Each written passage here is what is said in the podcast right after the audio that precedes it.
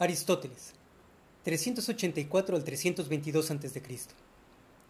Aristóteles, filósofo, científico y educador griego, era hijo de un médico quien estaba al servicio personal del rey de Macedonia. A los 17 años de edad ingresó a la Academia de Platón, donde trabajó y estudió durante 20 años hasta la muerte de este último.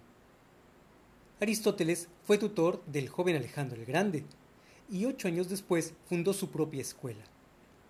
Su objetivo era sistematizar el conocimiento existente, así como Euclides había sistematizado la geometría.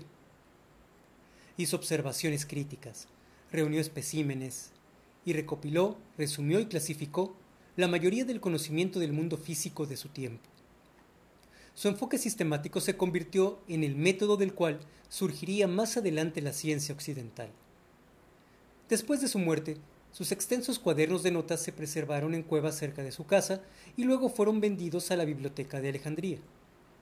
La actividad científica cesó en la mayoría de los lugares del viejo continente durante la edad del oscurantismo, de manera que los trabajos de Aristóteles se olvidaron o se perdieron y fueron recuperados entre los eruditos que continuaron sus estudios en los imperios bizantino e islámico.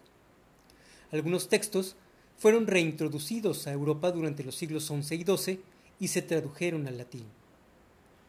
En un inicio la Iglesia, la principal fuerza política y cultural en Europa occidental, prohibió las obras de Aristóteles, pero después las aceptó y las incorporó incluso en la doctrina cristiana.